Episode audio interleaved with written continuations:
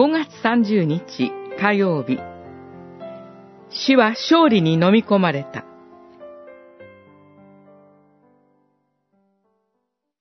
この朽ちるべきものが朽ちないものを着、この死ぬべきものが死なないものを着るとき、次のように書かれている言葉が実現するのです。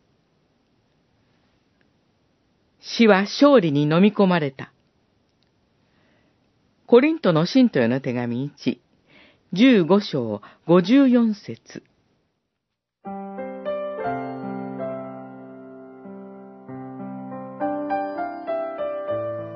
この世の中で絶対に間違いのない統計があるのをご存知でしょうか？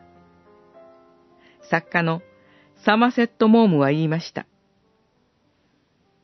人間の死亡率は100%であると。確かに、この世の中に不死身の人間は存在しません。そうすると、人間は死の力に絶対に勝利することはできないのでしょうか。主イエスも確かに十字架で死なれました。しかし、主イエスは三日目に死の力に勝利して復活なさいました。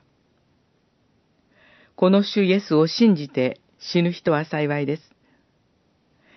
死後魂は完全に清められて、直ちに主イエスの身元に引き上げられます。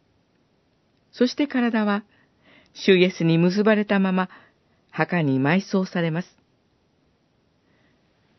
やがて、主イエスの再臨の時、その道からによって埋葬された体が引き起こされ、魂と結び合わされて、朽ちないもの、死なないものとされるのです。この復活の時私たちは、主イエスにあって死の力に勝利できます。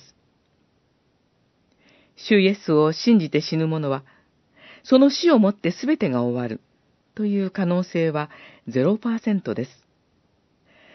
この驚くべき、間違いのない神の力のもとに、私たちは地上の死の先も、主イエスの命に永遠に生き続けます。